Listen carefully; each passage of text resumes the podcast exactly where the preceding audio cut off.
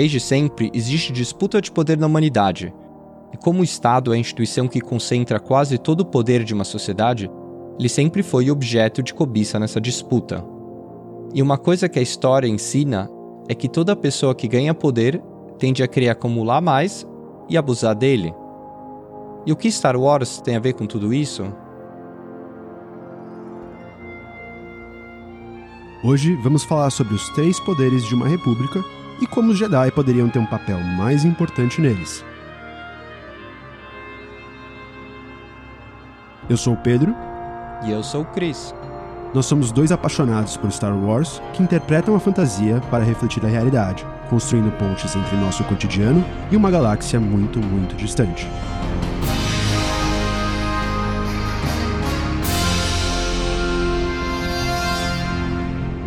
Somos os pensadores de Alderan. Com idas e vindas históricas, o Estado se mantém como a principal instituição das sociedades, mesmo que a sua forma tenha se alterado ao longo do tempo, suas funções são as mesmas. Mesmo nos países mais autoritários e centralizados, todos os estados têm três funções básicas: legislar, governar e julgar. Aristóteles é o primeiro a se dedicar de maneira mais profunda sobre a política, o Estado e a sociedade.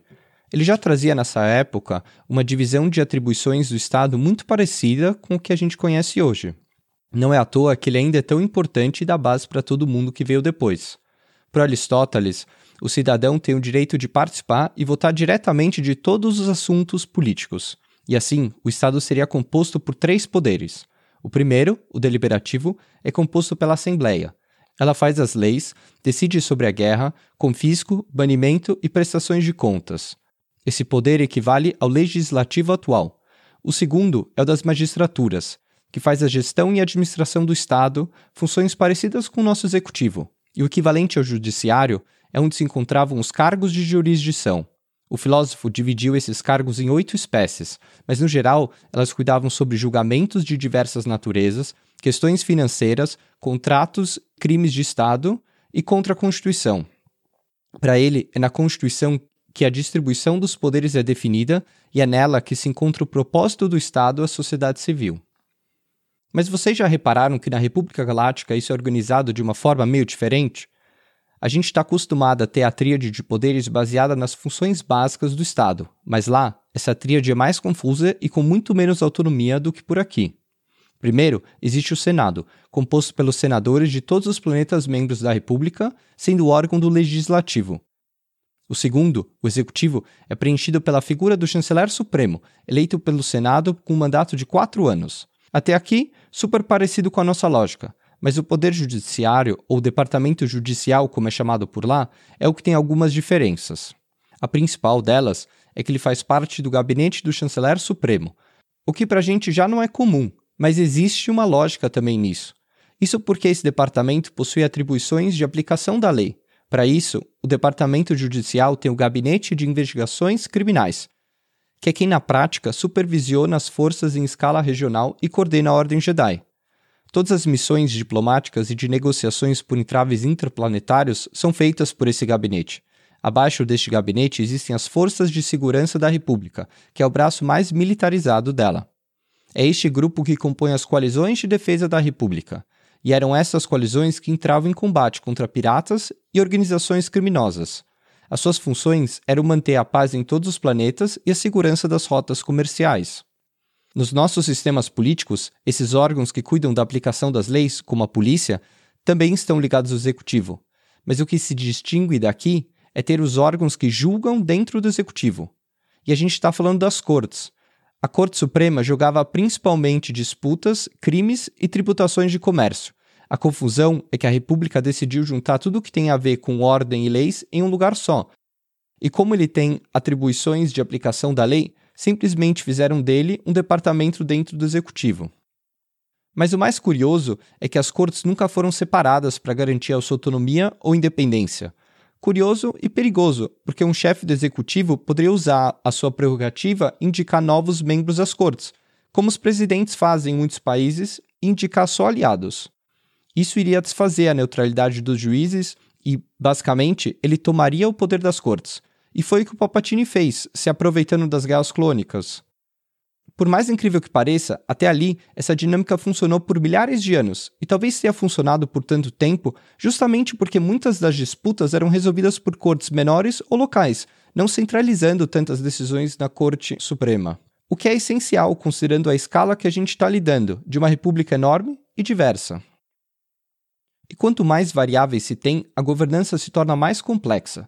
Como Norberto Bobbio diz, sociedades mais heterogêneas são mais difíceis de serem governadas em relação a sociedades mais homogêneas. Ou seja, uma sociedade composta por mais grupos tem interesses e demandas diferentes entre si.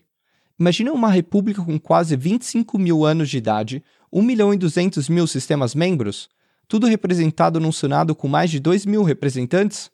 Chegar a uma conclusão não é fácil. Se num grupo de cinco amigos a gente não consegue chegar numa decisão sobre o restaurante que a gente vai, ou num congresso com 513 membros só sai alguma coisa quando rola ilegalidade, imagina mais de duas mil pessoas chegando a um consenso? E isso se a gente pensar só na dinâmica dentro do Senado, né? Porque cada planeta não é homogêneo. Antes disso, cada planeta tem que lidar com diferentes debates e desavenças internas, até que uma opinião mais ou menos uniforme chegue no Senado. Então, é difícil. Como se tudo isso já não fosse complexo o suficiente, as coisas se complexificaram ainda mais quando os Jedi foram integrados à República, principalmente pelo fato deles terem sido colocados dentro do Departamento Judicial. Pois é, quando se pensa na República Galáctica, nas três maiores forças que são os pilares da democracia, além do chanceler do Senado, muita gente pensa na Ordem Jedi. Quase ninguém lembra ou sequer sabe que o Departamento Judicial existe, mas existe e é o lugar que abriga a Ordem Jedi dentro da República. A gente vai falar disso daqui a pouco, mas basicamente os Jedi trabalhavam com um gabinete de investigações criminais, apoiando negociações e liderando as colisões de defesa. Talvez por isso a gente vê o Jedi sendo esse ser híbrido de diplomata e guerreiro. Funções importantes, mas que deixam a gente pensando: se os Jedi são tão qualificados, esse foi o melhor lugar para colocar eles dentro da República? Se desde Aristóteles se pensa nas três funções básicas do Estado e colocam nelas as pessoas mais qualificadas para cuidar dele, então a gente pode pensar: os Jedi poderiam ter um papel mais importante nos três poderes da República? E, independentemente da resposta, o que a gente pode aprender com isso? Bom, para começar a responder essa pergunta, vamos dar um passo para trás e entender melhor a ideia de separar os poderes. No Brasil, os três poderes são uma corrente tripartite, como definido pelo artigo 2 da Constituição Federal de 1988, sendo, abre aspas, poderes da União independentes e harmônicos entre si, o legislativo, o executivo e o judiciário. O teórico mais famoso desse assunto é o Barão de Montesquieu. Para começar, para ele, o poder com P maiúsculo é indivisível. Ele nunca quis separar os poderes de forma literal. Então, falar de divisão dos poderes já é meio errado. Os três poderes não são divididos e independentes, mas formam uma harmonia e um equilíbrio entre si. Em alguns casos, eles tendem a se sobrepor, gerando diversos atritos que a gente já cansou de ver em manchete de jornal. Mas diferente do que o senso comum diz, os três poderes que equilibram o governo na teoria dele não são executivo, legislativo e judiciário. Sim, essas três funções estão lá e continuam as mesmas, mas são organizadas de uma forma diferente. Para ele, os poderes que trazem equilíbrio são o poder executivo e o poder legislativo. O poder legislativo foi idealizado como bicameral, uma Câmara alta, preenchida pela nobreza, e uma baixa, com os representantes do povo. Dessa maneira, cada Câmara representa os dois principais grupos sociais da época, permitindo que cada um possa impedir as decisões do outro. Já o poder executivo é dividido em duas funções. A primeira é cuidar dos direitos das gentes, ou direito dos povos, que seriam as funções típicas do Estado ligadas ao direito internacional e à relação com outros Estados, por exemplo, fazer guerra, enviar ou receber embaixadas e prover segurança.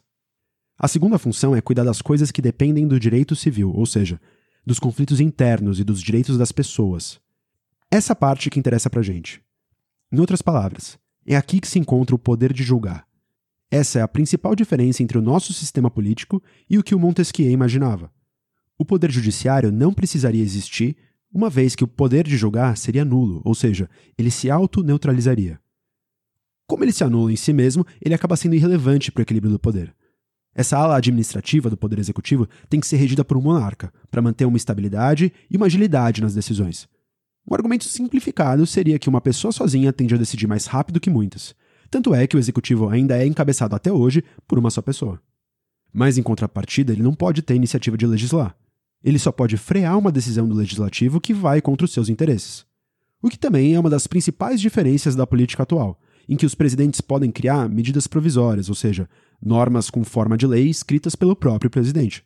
Bom, então, dessa forma, os três poderes formam, segundo o autor, um governo moderado.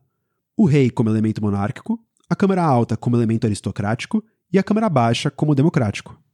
No fim, a gente poderia dizer que a limitação dos poderes não vem da separação deles, mas das suas respectivas funções e pela comunhão e capacidade de impedimento entre eles.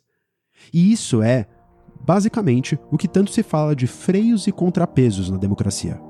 Na essência, isso é o que Montesquieu buscou um modelo que impede o absoluto.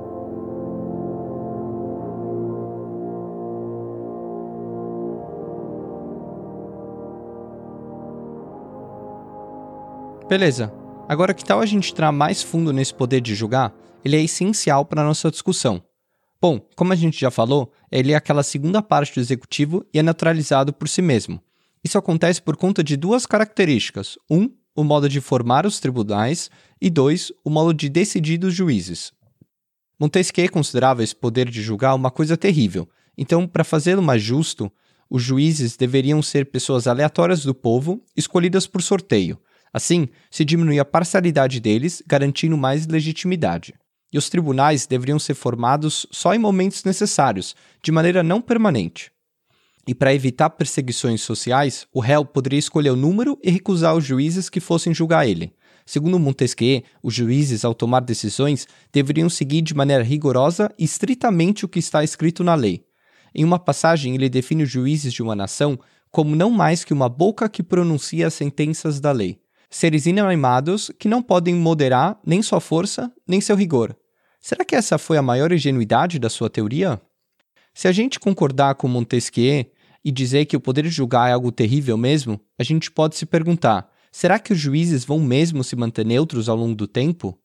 Hoje, a gente vê o judiciário se tornando cada vez mais importante para acúmulo de poder, golpes de Estado e perseguições sociais, coisas que o próprio Montesquieu quis evitar mas há quem considere que o judiciário tem, de fato, um papel ativo para o equilíbrio do poder. James Madison, um dos pais fundadores dos Estados Unidos, considerava isso. Aliás, foi na América a teoria do Montesquieu sofreu uma grande virada e os federalistas americanos moldaram as funções do Estado de maneira que a gente conhece. Madison apresentou na sua teoria as funções típicas e atípicas de cada poder. As funções típicas são claras: o executivo faz a administração do Estado, o judiciário aplica as leis e o legislativo elabora as leis. As funções atípicas são exatamente as funções típicas dos demais poderes, ou seja, a função que não se espera que ele faça, a função que é do outro. No caso brasileiro, por exemplo, quando o presidente encaminha um projeto de lei ou usa seu veto presidencial, ele está usando uma função atípica do poder executivo. Ele sai da sua função tradicional para intervir na capacidade do legislativo. Cada poder tendo diferentes funções aumenta aquele sistema de freios e contrapesos, porque agora, além deles se bloquearem, eles podem funcionar como se fosse o outro. Se um dos poderes for forte o suficiente, ele se torna hegemônico e no longo prazo vai concentrar mais poder. Por exemplo, se quase todos os projetos aprovados pelo legislativo são projetos vindo do presidente, isso seria uma hegemonia do executivo. Para Montesquieu, essa hegemonia seria uma consequência negativa das funções atípicas, quebrando o equilíbrio. Diferente de nós, que nos aproximamos muito mais do modelo federalista do Madison, com o judiciário separado do executivo, a República Galáctica tem uma organização mais parecida com a teoria de Montesquieu. Isso porque o gabinete do chanceler da República incorpora tanto as questões dos direitos civis quanto de julgar. Ou seja, grosseiramente, é como se o judiciário estivesse dentro do executivo, no caso, esse departamento judicial. De forma que o departamento judicial não tem uma influência direta no equilíbrio do poder, e no fim, o chanceler e o Senado intergaláctico dividem o poder entre dois, e não três. Tá, mas onde entram os Jedi? Você já sabe que eles não são o terceiro poder, e talvez por causa desse arranjo diferente, a gente pode ser tentado a pensar em um terceiro poder e preencher ele com os Jedi. Então, para entender como eles se encaixam nisso, a gente vai precisar olhar tudo com mais cuidado. Para começar, as origens da Ordem Jedi são mais antigas que a própria República. Muito antes da fundação dela, a ordem já estudava a força, mas, apesar de ser entendida como uma organização religiosa e pacífica, eles nunca fugiram de assumir um papel militar, né? Eles pegavam em armas sempre que julgavam necessário para defender a paz. E isso começa nos primeiros conflitos entre o lado sombrio e o lado luminoso, lá na Guerra da Força de Titan, e se repete por séculos até a Grande Guerra Sith. Em muitos momentos, eles lideraram tropas republicanas, mas na Guerra Sith, por exemplo, eles chegaram a criar um exército próprio, independente da República, o Exército da Luz. Mas mais estranho é que, mesmo depois de vencerem os Sith e serem incorporados à República com os Acordos de Rousseau, que previa que os Jedi tinham que se desmilitarizar, eles continuaram se apresentando como uma força militar, até mesmo nos tempos de paz. Estranho, porque os acordos que incluíam a desmilitarização da Ordem pediam que eles abrissem mão dos armamentos, títulos militares e dissolvessem suas forças. Legal, mas ainda assim, parte dela continuou se identificando como exército. De certa forma, ok, a ordem como um todo se desmilitarizou. No papel, eles não eram um exército. Eles abriram mão de toda a infraestrutura. Mas internamente, apesar da burocracia, pensando em propósito, entre eles, os Jedi se viam como a primeira linha de defesa da República. Vamos pegar aqui um trecho do Caminho Jedi, um dos livros didáticos da Ordem em que se explica sobre os Guardiões Jedi. Abre aspas. Ainda que os Sith tenham sido extintos na última guerra, a realidade atual de tempos de paz só faz reforçar a importância dos guardiões. Após as reformas governamentais no pós-guerra, a República não possui mais forças militares. Resumindo, nós somos o exército da República. Tenso, né? Com uma república sem exército e uma instituição mais forte que ela do lado de fora, a Ordem precisou declarar formalmente que não tinha intenção de conquistar nada no pós-guerra e ficar sob supervisão do Estado. Tranquilo, eles fariam isso. Anexar os Jedi à República era claramente atrativo para ela, já que é melhor manter por perto um possível adversário com essas habilidades em vez de longe. Para os Jedi, as contrapartidas que eles receberiam também fazia sentido. A partir do momento que eles abriram mão da infraestrutura deles, eles passaram a usar do Estado. E tá dentro do sistema, da máquina pública, sempre tem suas vantagens, né? Isso também significava que eles passariam a ser financiados pelo governo. Mas uma vez que a República não tinha exército e os Jedi não tinham interesse em serem de fato as forças armadas dela, a possibilidade de um rearranjo assim, logo de cara, não cabe. Primeiro, pelo cenário imposto. Segundo, que se esse exército existisse de qualquer forma, ele não participaria da política. Ele seria parte da burocracia do Estado, sem ter poder institucional para conversar no mesmo nível do executivo ou do legislativo. Ele seria como o exército francês, que ficou conhecido por mais de um século como o Gigante Mudo. Então, a princípio, a gente fica com a premissa de que, dentro do Estado, os únicos que dividem o poder de fato são os três poderes, mesmo que exista um debate sobre as possíveis atribuições do uso do Exército como um poder moderador. E aí, a grande questão passa a ser: como encaixar eles no aparato do Estado? Bom, então foi decidido que a Ordem Jedi ficasse dentro do Departamento Judicial, respondendo diretamente ao Chanceler Supremo para terem certeza que não iriam influenciar ou ocupar o poder com algum tipo de golpe. É um arranjo complicado de se fazer, mas para a sorte da República, os Jedi sempre tiveram uma doutrina de servir. Eles mesmos se enxergavam como servidores da força. E assim, mil anos se passaram harmonicamente nesse arranjo, e ao longo dos anos, muitos Jedi integraram esse espírito de servir a República catástrofe do hiperespaço, que destruiu um grande cargueiro e gerou uma paralisação de todas as rotas hiperespaciais da galáxia, representa bem isso. Muitos dos Jedi que ajudaram a superar essa crise usaram a frase Somos todos a República. Um lema que foi criado então pela chanceler suprema Lina Sou para que todos os povos e culturas se sentissem unidos debaixo de um guarda-chuva só. Então, se a República jogou muito bem com esse espírito do Jedi, eles também jogaram o jogo. Na nossa realidade, se a gente procurar uma coisa parecida, os Templários também eram uma instituição religiosa com poder militar. Com patrocínio do Estado, eles tinham basicamente o objetivo de defender os interesses da fé católica. Em tese, né? Porque assim como a gente sabe, isso não acontecia na prática e existia um interesse político-econômico nas cruzadas. Eles não eram parte do exército e nem parte da igreja, apesar de serem apoiados e financiados pelos dois. Nessa comparação, os Jedi também recebiam fundos do Estado e defendiam interesses da República, mas diferente dos Templários, eles não tinham o objetivo de difundir a sua crença e entrar em guerra por conta de ideologias diferentes. E aí você vai se perguntar: tá, mas o que eles faziam de fato? Bom, a República tinha dois aplicadores da lei: os Jedi e os judiciais. Quando as negociações pacíficas se esgotavam, O Senado dava permissão para os Jedi intervirem com, aspas, diplomacia de sabre de luz, sempre com apoio dos judiciais. Aliás, foi numa corvette dos judiciais que o Obi-Wan e o Qui-Gon Jinn chegaram para conversar com a Federação do Comércio no que viria a ser o começo da crise de Naboo. Todo esse aparato dos judiciais, as naves, os uniformes, os oficiais, gradativamente se transformaram primeiro na Marinha da República e depois na Marinha Imperial.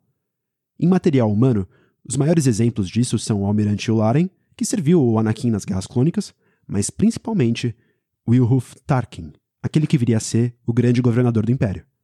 O Tarkin treinou para ser um piloto e sonhava em entrar para a Academia dos Judiciais, até que o Palpatine, ainda senador de Naboo, ofereceu a sua influência para que ele fosse aceito na academia. Um favor que ele cobraria mais tarde, aproveitando a racha no departamento que dividiu aqueles que queriam ser aplicadores da lei, como Tarkin, e aqueles que não acreditavam mais na República, graças à interferência do Senado e à corrupção na corporação. Esses dissidentes também viam os Jedi como antiquados e ineficientes, principalmente porque, desde sempre, o Palpatine manipulou a opinião nos bastidores, insinuando que os Jedi não eram capazes de oferecer apoio para manter a ordem, enquanto os judiciais eram.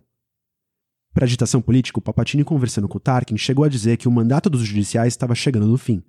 Nas palavras dele, os Jedi eram os árbitros do momento. No fim, os dois grupos foram usados para defender interesses privados, não do Estado. Mas a Ordem recebeu aprovação para intervir em assuntos que normalmente evitaria. E o pior é que o Palpatine está certo. Um exemplo disso é o envio de um cavaleiro Jedi, Rael Everos, para ser regente do planeta Pygel. Conselho enviou esse ex-aprendiz do Dukan para governar enquanto uma princesa menor de idade não podia assumir o trono. Enfim, já é complicado.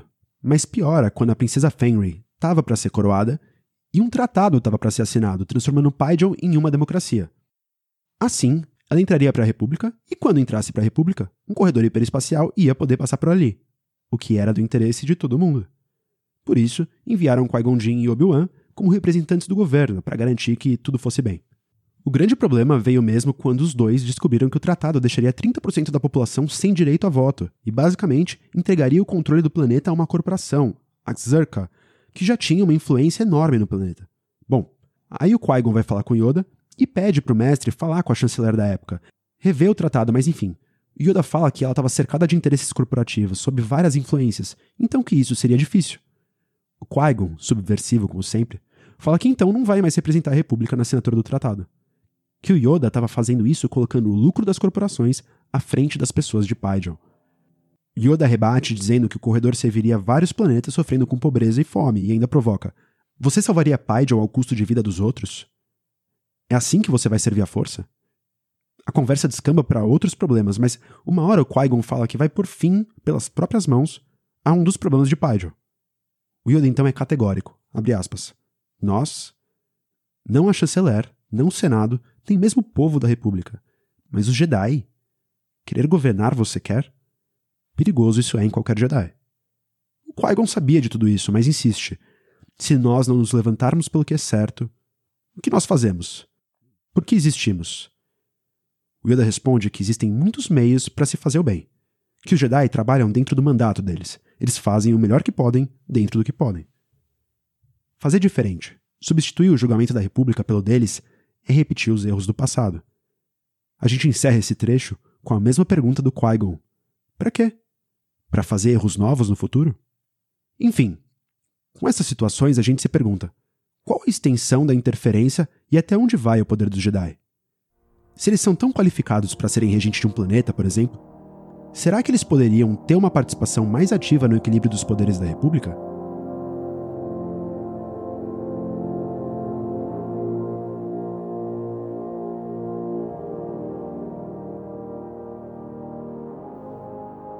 Então vamos responder essa pergunta na prática. O legislativo é o órgão que representa o povo, seja a Ágora na época de Aristóteles, seja o parlamento da época do Montesquieu até hoje. É aqui que rege a voz do povo, independentemente da maneira seja direta ou representada.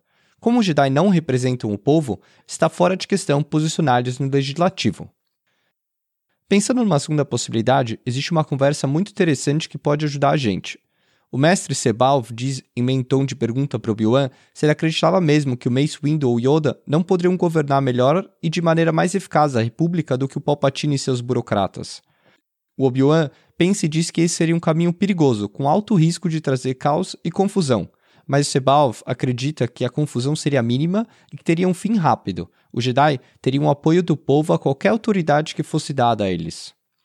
Mas será que isso funcionaria na prática mesmo? O senso comum diz que os Jedi são mais poderosos que um civil. Não só eles, né? Mas qualquer pessoa sensível à força com um conjunto de habilidades especiais. A diferença é que a Ordem Jedi concentra milhares dessas pessoas. Justamente por isso, alguns Jedi, como Sebalv, se sentiam de fato superiores e achavam que deveriam ter uma posição com mais poder dentro do sistema. Essa visão era conhecida entre alguns Jedi e era um debate muito delicado entre eles.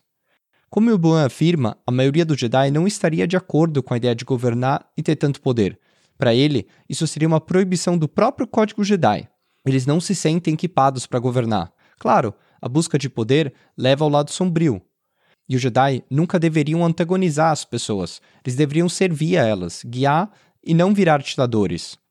No fim, por isso a busca de poder era rejeitada por muitos.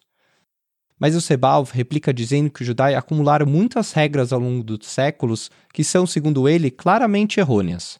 Ele faz uma reflexão sobre intenção aqui.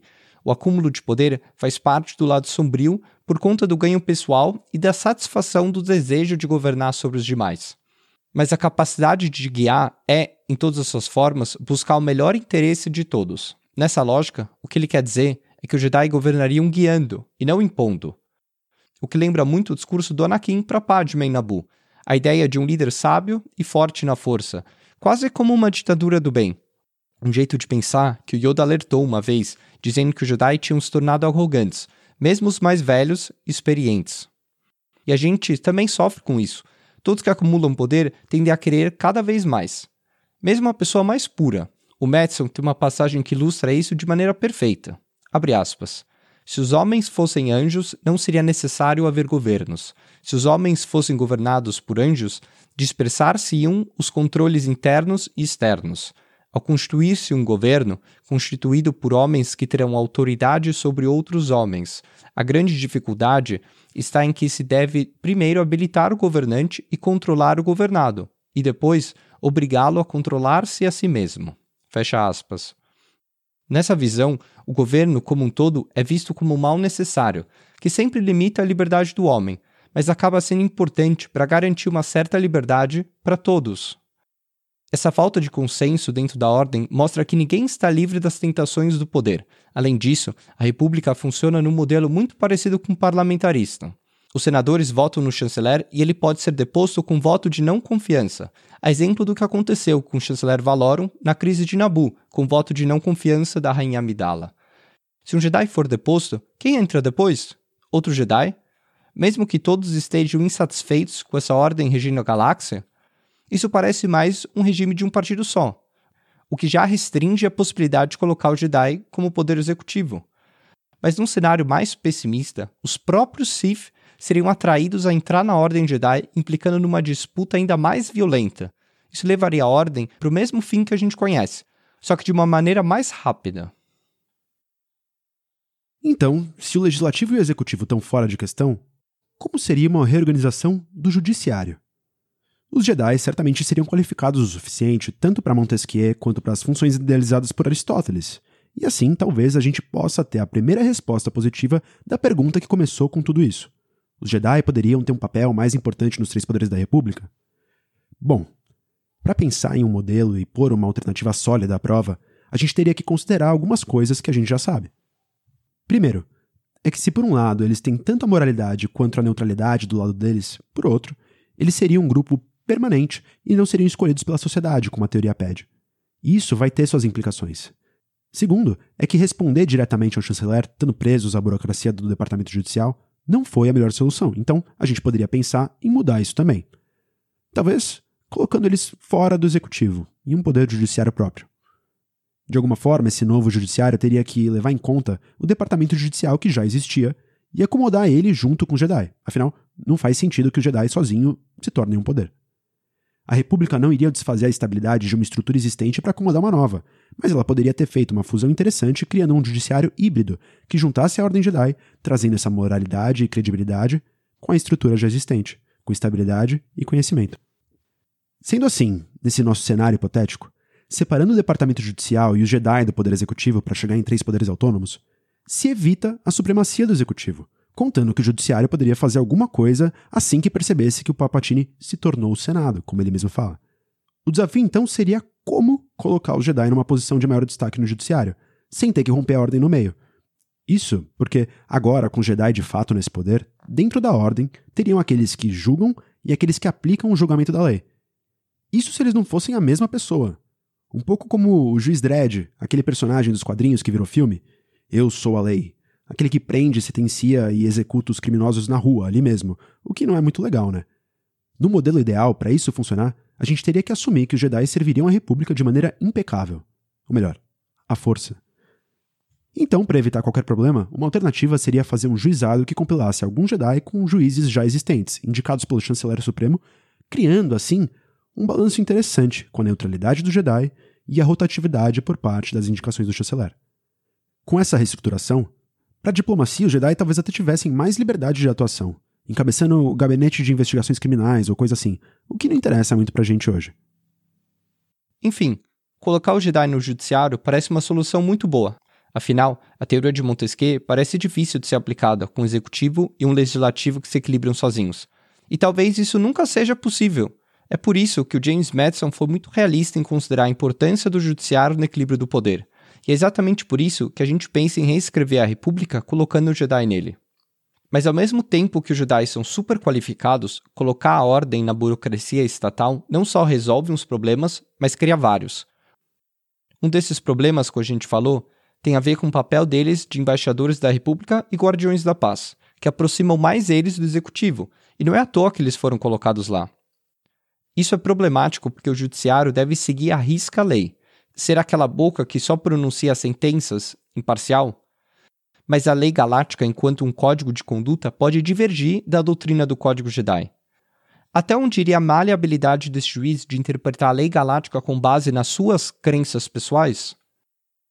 Quando essas situações de divergência surgirem, como um juiz Jedi deveria lidar com o um conflito? Eles iriam contra o código ou entrariam em conflito com outros juízes, burocratas e toda a organização da República? Isso parece ser um impasse da cultura Jedi, mas na verdade, todo juiz sofre com essa dificuldade, independentemente do código de crenças que ele segue. Olhando isso, talvez a ideia do âmbito jurídico neutro em si mesmo não tenha sido uma ideia tão ruim, não é mesmo? Mas como a gente já comentou, essa neutralidade talvez seja impossível, com as mudanças no Estado, no seu formato e no sistema de freios e contrapesos que a gente conhece hoje. Claro, a gente ainda carrega essa neutralidade do judiciário. Ele precisa ser aquela pessoa com mais credibilidade que resolve a briga entre as outras duas que não conseguem nem mais se falar de tanta treta que já rolou. O problema é manter ele fora da área de influência do resto e ter certeza que a decisão dele vai ser de fato ser seguida por todos. Por isso, o judiciário é um ótimo termômetro para avaliar a liberdade e autonomia que ainda existe nos países. E aí, a gente fica na dúvida: o Jedi como judiciário funcionam? Apesar das questões que a gente colocou, eles ainda parecem bons candidatos.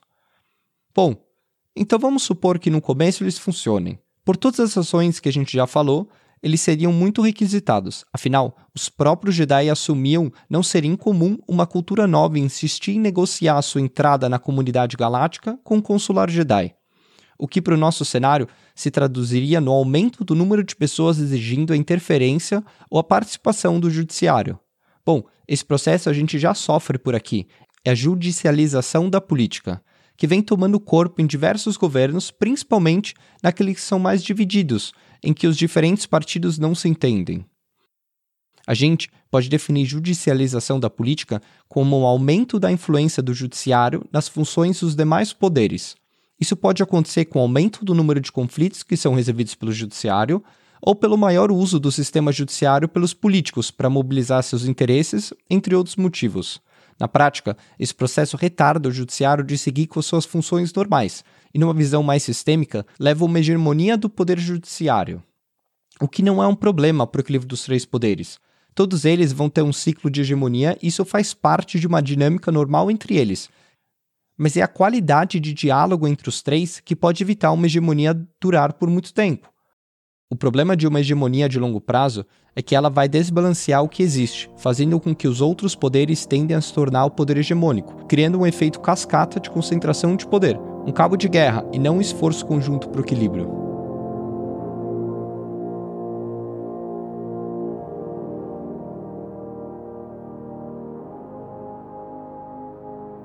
Como resultado do processo de judicialização que a gente fala, os juízes Jedi sofreriam outros problemas que não aqueles problemas internos. Problemas de ordem social. De certa forma, são problemas de qualquer poder judiciário em algum nível. E a gente imaginou aqui três possíveis cenários de como eles iriam se desenrolar. No nosso primeiro cenário mais otimista, eles sofreriam com a natureza do papel de um juiz em conflito com a natureza da ordem. Em um segundo cenário, mais realista, eles seriam tentados pela corrupção, o que não é nada difícil de se imaginar. E num terceiro cenário mais pessimista, eles sofreriam algum tipo de intervenção do executivo, em uma tentativa de golpe. Duro, né? Então vamos lá. O primeiro cenário mais otimista que a República enfrentaria está ligado com o interesse da população na opinião e nas decisões dos Jedi. Como a gente já comentou, por eles serem um grupo isolado da sociedade e aparentemente imparcial, todas as políticas e incapacidades de diálogo entre o executivo e o legislativo acabariam sendo julgadas por eles, por consequência, isso afetaria todo o processo democrático, resultando na paralisação do governo. O que não é novidade para a política brasileira, mas aqui a gente fala dos Jedi, que são diferentes dos nossos juízes, para melhor ou para pior. Isso porque, se por um lado os Jedi trariam interesse por serem esse grupo isolado e imparcial, isso também levaria a uma desconfiança pela mesma razão. Para a gente ter uma ideia, mesmo no ápice da Velha República, poucas pessoas conheceram ou cruzaram com Jedi na vida. E mesmo que o Sebaoth não acreditasse que isso iria acontecer, os cidadãos poderiam sim desconfiar dos Jedi, não querendo que eles julgassem os seus casos, principalmente se a regra de escolha dos juízes do Montesquieu valesse. Claro, ninguém gosta de ser julgado por alguém que não lhe é familiar, pelo menos um pouco. Isso só reforça a necessidade de credibilidade que o judiciário precisa ter perante o povo. Naturalmente, todos os poderes precisam de uma imagem intacta, mas sendo o judiciário aquele que tem o poder de julgar, essa credibilidade é mais importante ainda. Imagina um chefe de executivo fazendo uma campanha para desmoralizar os seus próprios juízes. Bom, no Brasil, não precisa imaginar, é só olhar o noticiário. Mas se o Papatini arquitetou um plano para desmoralizar os Jedi com a guerra, imagina se eles fossem juízes. Os juízes sempre sofrem um desgaste por terem que discordar com alguns grupos da sociedade. No futebol, quem é o cara mais odiado em campo? É esperado, mas o que a gente precisa imaginar também Indo para o nosso segundo cenário, o mais realista, é que a pressão que os Jedi sofreriam seria imensa, como o nosso judiciário sofre diariamente por estar em desacordo com os demais poderes. O que não é errado também. Os desacordos são importantes para manter um governo moderado, e se existisse uma opinião só, não seria preciso separar o poder e todo esse episódio do Pensador de Alderan não precisaria nem existir. Mas independente da opinião pública, as oligarquias, principalmente nos planetas do Cor, aqueles mais centrais, os senadores e talvez até o executivo Todo mundo tentaria corromper e persuadir os Jedi para que eles julgassem a seu favor, levando a judicialização da política para um outro nível. Se eles iriam se corromper ou não, aí é especulação demais para a gente. Se essa tática para controlar o judiciário falhasse, um desdobramento possível seria a expulsão da Ordem Jedi do poder. Um caso extremo de ruptura institucional. Mas essa é uma das primeiras coisas que um aspirante à autarquia faria: ter poder sobre as cortes. A gente já falou muito aqui sobre esse desejo do Palpatine. Imagine então, nesse arranjo, ele tentando ter controle sobre os julgamentos da Ordem. Não seria tão fácil quanto se eles estivessem subordinados ao Executivo como eles estavam no arranjo original da República. E o que isso serve pra gente? Bom, mostra que os poderes precisam estar bem separados em um arranjo equilibrado para evitar abusos de gente como o Palpatine. Ainda mais na nossa realidade, em que a gente não tem uma organização como a Ordem Jedi para defender a gente. Exemplos claros do que acontece quando o executivo interfere diretamente no judiciário para garantir a sua vontade fazem parte da história do Brasil, tanto quanto da Venezuela. Na Venezuela, uma reforma do judiciário culminou na total dependência dele ao executivo. Tudo começa com a cúpula de justiça eleitoral deixando a neutralidade de lado e negando a recontagem de votos numa eleição apertada em que o vencedor saiu com um pouco mais de 1% na frente. Isso nem é o pior. Lá, os juízes se tornaram temporários, podendo ser exonerados individualmente a qualquer momento pelo chefe do executivo. O que isso significa? Bom, a gente tem dito aqui como as cortes não deveriam ser fixas, ok. Mas a possibilidade de demitir um único juiz e manter os outros cruza uma linha de influência muito delicada, porque se é para os juízes serem temporários, todos deveriam sair de cena ao mesmo tempo para dar espaço aos novos, uma rotatividade saudável. Mas nessa história da Venezuela, não é assim. Um juiz que não julga a favor do executivo pode ser retirado, o que faz com que os juízes sofram uma pressão para manterem seus cargos e carreiras se dobrando aos desejos do executivo. Só fica quem agrada. E pior, esse processo não tem base constitucional. O presidente pode remover quem ele quiser sem nenhum aviso ou causa prévia. Um processo de escolha a dedo que foi quase o mesmo que usado pelo Palpatine no final das Guerras Clônicas. Antes mesmo do golpe, os julgamentos já tinham os resultados que ele queria. Uma vez que a fachada democrática cai e o império se forma, as coisas pioraram. Numa autocracia, o governante tem menos pudor para endurecer o diálogo com o judiciário. Como no caso do Brasil, de 64 a 85. Há registros durante toda a ditadura militar brasileira de juízes que sofreram algum tipo de expurgo, como esses que a gente está falando. Do início até o fim do regime, existiram reações isoladas de juízes contra os militares. Mas logo com o segundo ato institucional, o governo aumentou o número de ministros para ter maioria capaz de referendar os atos de arbítrio da ditadura. Com o AI-5 aí foi o golpe final. Diversos magistrados e o próprio STF caíram em inatividade, com aposentadorias compulsórias. Tudo para garantir uma maioria mais tranquila e ter controle nas decisões. E com isso, o judiciário se tornou cada vez mais conservador e teve um papel importante para legitimar as políticas de repressão do governo. Voltando ao nosso exercício hipotético com os Jedi no judiciário, nesse terceiro cenário mais pessimista, a exclusividade e o isolamento da ordem poderiam servir de argumento para uma possível reorganização do poder, seja de exclusão de juízes específicos ou da ordem como um todo, tipo AI-5, voltando à República à estaca zero, pré-reformas de Rousseau, indo contra a ideia original da integração dessas duas organizações. O resultado é exatamente tudo que o Palpatine sempre quis no seu projeto de poder: uma república sem o Jedi. A gente já imaginou aqui a perda de legitimidade do judiciário, a corrupção dele, ou até mesmo, em último caso, a intervenção do executivo. E parece que, no final, não interessa, mesmo com Jedi fazendo parte de um dos três poderes da República, a gente cai no mesmo lugar. Então, para fechar essa conversa, como todas as outras do Pensador de Alderan, a gente vai olhar algo no universo de Star Wars e, através do conhecimento que se tem do nosso mundo, olhar de volta para cá e talvez encontrar alguns aprendizados. O aumento do número de conflitos que são resolvidos pelo judiciário é um processo que vai sempre fazer parte da política e dos ciclos hegemônicos, principalmente quando a relação dos atores políticos piora. Isso não é exclusivo da República Galáctica ou do Brasil. Nesses momentos de maior influência do judiciário nas funções dos demais poderes, um dos primeiros pensamentos que se tem é procurar uma pessoa mais qualificada. Mas a gente não tem um grupo como o Jedi para salvar o dia. E talvez a gente nem precise.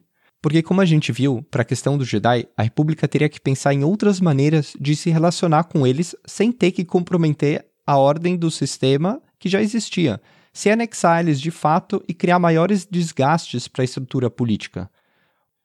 O que parece é que, na verdade, como encaixar os Jedi na República é o menor dos problemas. Para isso, não existe uma resposta ou um gabarito. O equilíbrio tem que vir de dentro.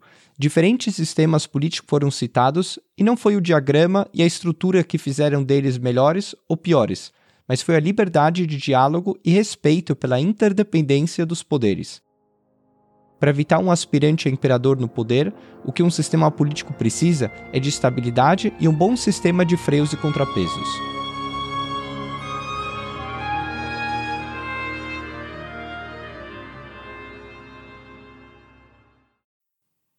E assim a gente vai encerrando mais uma transmissão. E como sempre é bom lembrar, nós somos dois especialistas em Star Wars, então por isso a gente queria saber de você, que estuda ciência política, sociologia, políticas públicas, enfim. A gente falou alguma besteira? Esqueceu de alguma coisa? Manda pra gente sua crítica, sua sugestão por DM ou comenta lá nos nossos posts no Instagram. Só através dessas conversas que o Pensadores de Alderan pode não só melhorar, mas existir. Depois de ouvir esse episódio, se gostou, compartilha com todos os seus amigos, fãs de Star Wars ou não, porque esse podcast é para todos. E não se esqueça de se inscrever no canal onde quer que você ouça, seja no Spotify, Deezer, Apple Podcasts ou Google Podcasts. E não se esqueçam como um Jedi sábio uma vez disse, confiança depositada em outro é confiança conquistada. Eu sou o Pedro. E eu sou o Cris. E nós somos os Pensadores de Alderan.